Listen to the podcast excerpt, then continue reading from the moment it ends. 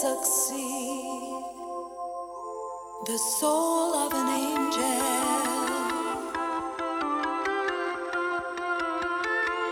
touched from